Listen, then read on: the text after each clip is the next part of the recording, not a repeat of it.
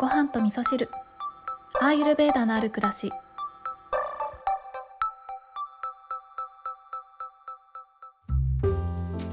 こんにちは土井京子です、えー今日はですねいくつかお話ししたいことがあるんですけどまず一つ目ですね。アイコンが変わりました。番組アイコン変わったのでねあれって思った方結構いらっしゃると思うんですけれどもえっ、とねこのアイコンを変えるに至ったきっかけがちょっとあったんですけれどもあのツイッターをね、えー去年ぐらいから始めてであんまり、まあ、使ってなかったんですけど最近結構そのポッドキャスターさんがねツイッターたくさん使ってらっしゃるっていうところから、まあ私も、えー最近はツイッターの中に出入りするようになってで、えー、と私が食べたものをね写真載せたりとかあとはアイルベーダのちょっとした小ネタをねつぶやいたりとかしてるんですけど今までねインスタグラムが結構メインだったんですけどなんかツイッターはツイッターで良さがありますよね。あのツイッターでね主につぶやいてることってあのインスタのストーリーにアップするような内容を、えーアップしてるんですけどインスタだとね結構消えちゃって、えーもったいないなって前から思ってたのでツイッターはね見たい時に振り返って見れるっていうところでまあその辺が機能として気に入って使っているんですけどこのねツイッターのアカウントのアイコンで使ってたイラストがあったんですけどえーそれがねご飯とお味噌汁のこのお茶碗とお椀とあとお箸をね手書きで描いたこの番組のアイコンの中にもちょこっと入ってるんですけどそのイラストをアイコンで使ってたんですけどなんかねお友達がねあのーキョンキョンのアイコンにそっくりな人がいるんだけどっていうね通報してくれたんですよ。通報っていうほどでもないんですけど驚きでねこれちょっと知り合いじゃないの？とか友達じゃないの？とかも言っちゃえば彼氏じゃないの？みたいなねそんな話にもなったんですけどあの知り合いでも友達でもなく彼氏でもないんですけどたまたまねもう本当にねそっくりだったんですよ。そのご飯とお味噌汁の配置左右の、え配置も一緒でで唯一違うのがねご飯の盛り盛り方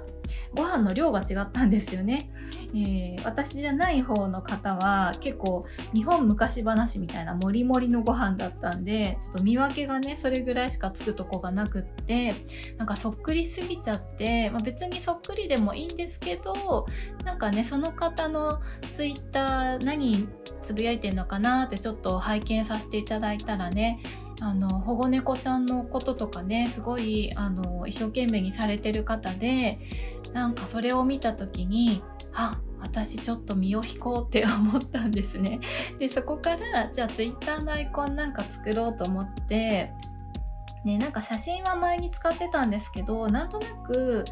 あの実写の写真はちょっと嫌だなーっていうのもあったので、えーイラストがいいなって思ったんですけどそんなにすぐね自分のイラストって描いてもらったりとか自分で描くのも難しいかなって思ったところちょっと調べたらあの写真をもとにね似顔絵を作成してくれるアプリがあったので、えーそちらの方でね私の写真をちょっと登録登録というか、えーインストールして似顔絵を AI に描いていただいたそれがね今回のアイコンになっているというねそんな、えーストーリーがあります。でね、まあ、このね、えー、とアイコンそっくりさんがいなければ、えーこの番組のアイコンも変わることなかったのでなんかちょっと面白いきっかけだったななんて思って、えーそのアイコンそっくりさんもねあのフォローはしてないんですけど一回そのアカウントを見たからか毎日ねおすすめユーザーで出てくるのであのフォローさせていただこうかななんて思ってます。はい。で、今日の、えーお話ししたいことは、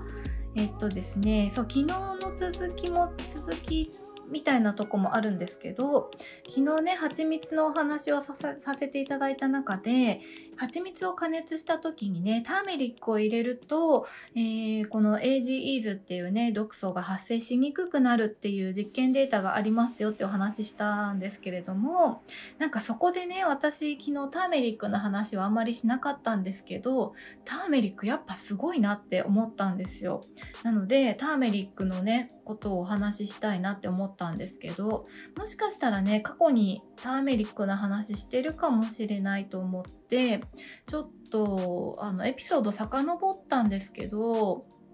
なんか何せ、えー、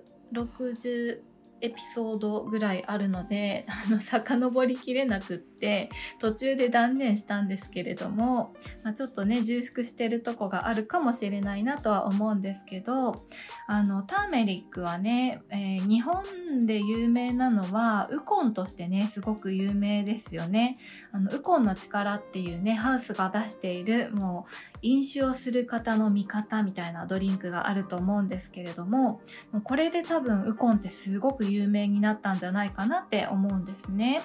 でウコンの効能としてはね抗菌作用であったり解毒作用ですよね。あとは肝臓の働きを助けたりとか消化を促進させてくれたりとか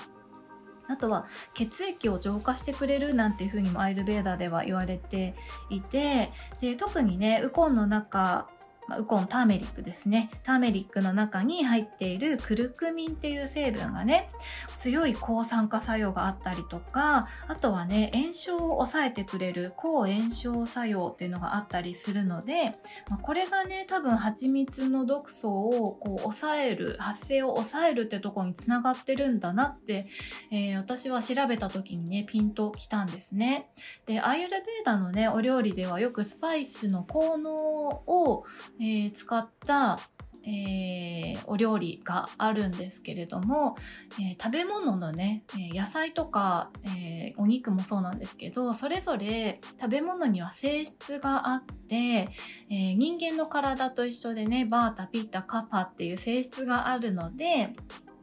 例えばバータが高い野菜を食べれば私たちの体もバータが高くなるしピッタが高い野菜を食べればピッタが高くなるしっていうそういったあの食べ物そのものが持っている性質を私たちは取り入れてるっていう考え方があるのであのスパイスの効能を使ってねその食べ物が持っているバータピッタカパを調節してあげるんですねそれによって同じ食べ物であっても調理の仕方であったりとか使うスパイスによって体に与えてくる影響が変わってくるので、えー、アイルベーダのお料理ではね結構このスパイスを使ったりするってことがあるんですね。まあ、そんなところでねターメリックっていうのは、えー、この特に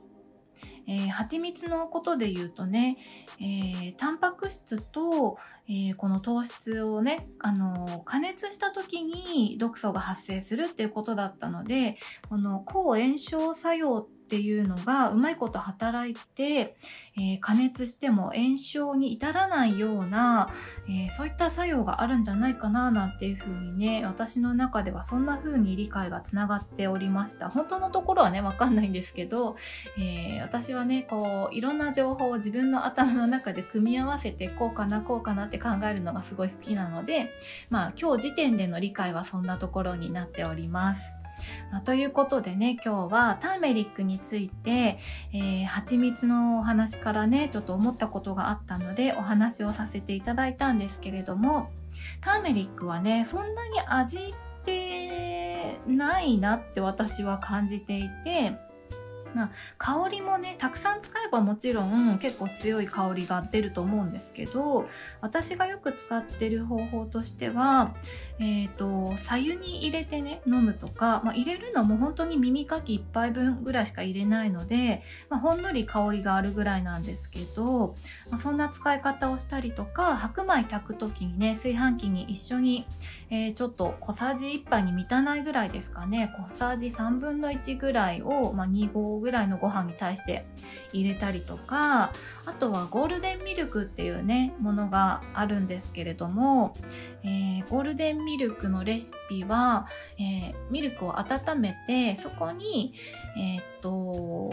のターメリックを入れたりあと他のスパイスはお好みで入れるっていう感じになると思うんですけど私は結構シナモンとかクローブとかあとはナツメグとかね入れたりしてで甘みでちょっと蜂蜜を入れたりしてねこれは夜のリラックスドリンクとしてね結構おすすめなのであの飲み物がね結構いろいろ試してみたいなっていう方には夜飲むものとしてすごくおすすめです。まあ、こんな風にね私はターメリックを使っておりますあのあんまりねターメリックってあのご家庭にあるようなイメージはないんですけれども使い方としてはねすごく取り入れやすいスパイスかなって思うので、まあ、ただ色がねすごい真っ黄色なのであのタオルについたりとかね洋服についたりすると困るなっていうとこもあると思うんですけどこのターメリックのね色がもし洋服とかについちゃったらあのお日様に日光に当てればね綺麗に取れますので、まあ、そのあたりはね安心して